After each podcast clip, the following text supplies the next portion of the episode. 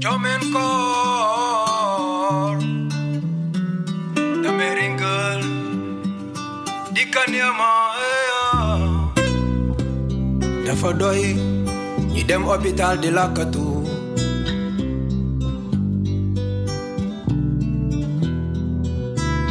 Dafa doy ñi jël seeni garab di lakatu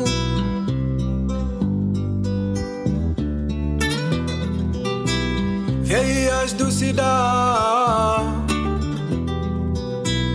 boo xamul la cel ñu wax la Tu es jeune, tu aimerais bien en savoir plus sur le VIH, comment ça se passe pour les jeunes qui vivent avec ce virus.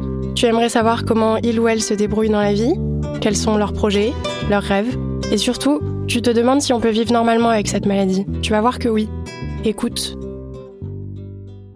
Dans une famille, il n'est pas évident que tout le monde se raconte leurs secrets. Parce que chacun s'occupe de soi-même, chacun a ses propres préoccupations. Et de ce fait, personne n'a le temps d'écouter personne. Même si tu as des problèmes de, à l'école, dans la rue ou au travail, même si tu veux en parler, tu pourras pas parce que euh, tout le monde en fait est occupé. Moi, récemment, j'ai eu la chance d'avoir l'opportunité de poser calmement et parler avec un de mes oncles. C'était à propos de ma santé et d'après ses remarques, il m'a il m'a un jour appelé dans sa chambre pour qu'on parle. Je suis venu. Il m'a dit, j'ai remarqué que pendant le soir, après le dîner, tu, tu rentres automatiquement dans la chambre et c'est répété quotidiennement. Et en même temps, j'ai remarqué aussi, parce que je vais pas te le cacher, je t'ai espionné, que tu prenais des médicaments. Il m'a demandé qu'est-ce qui se passe, qu'est-ce qu'il y a? J'ai été surpris. J'étais secoué, je savais pas ce que je. Je savais pas quoi dire, quoi. Et je, je lui ai annoncé de façon pas directe, mais il a, il a compris en fait. Je lui ai annoncé que j'avais le VIH.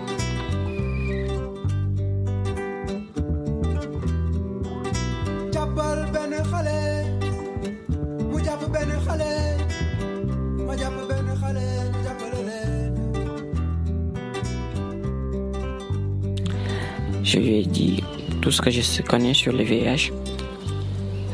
Je lui ai dit aussi que j'ai des envies de partager avec, des, avec vous, avec la famille. Mais je peux pas parce que tout le monde est, occupé. Chacun a son propre problème et je veux pas euh, euh, mettre plus de problèmes sur le dos de la famille. Il m'a tout de suite compris. Il m'a dit que je comprends. Franchement, je suis là avec toi, je, travaille dans ce, genre de milieu.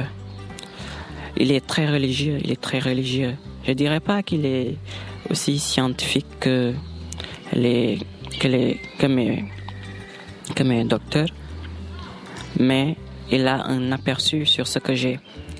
Donc du coup, euh, à part ma mère, aujourd'hui je peux compter sur lui parce qu'on est proche et à cause de ça, ça a renforcé nos liens. Je peux parler librement avec lui. C'est, un fardeau qui, qui, qui pesait lourd et que je suis arrivé à m'en débarrasser. Et après ce partage, je me suis beaucoup senti bien, quoi, parce que ça m'a soulagé énormément. C'est difficile de vivre comme ça, avec plein de secrets, sans, pouvoir en parler. Ça m'a soulagé énormément et ça m'a donné envie de continuer sur cette lancée et de bien voir si d'autres membres de ma famille peuvent aussi accepter de recevoir les informations que je suis prêt à les donner. Et ça m'encourage aussi sur tout ce que je fais parce que je sais désormais que je, je suis plus seul.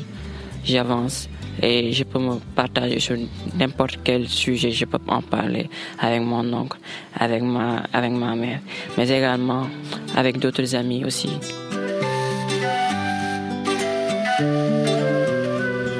Révéler son infection au VIH à ses proches est un besoin fort, mais il est freiné par la peur de révéler l'existence de la maladie dans la famille. Se cacher de tout, tout le temps, est un lourd fardeau. Changeons le regard que nous portons sur les jeunes vivant avec le VIH. VIH du sida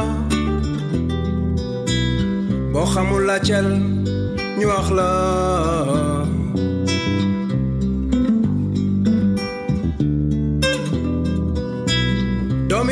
sida du sida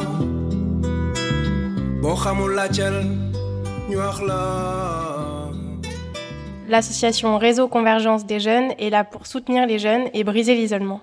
Cette série de podcasts est proposée et réalisée par l'Institut de recherche pour le développement, l'IRD, et le Réseau africain pour l'éducation et la santé, l'ORAS.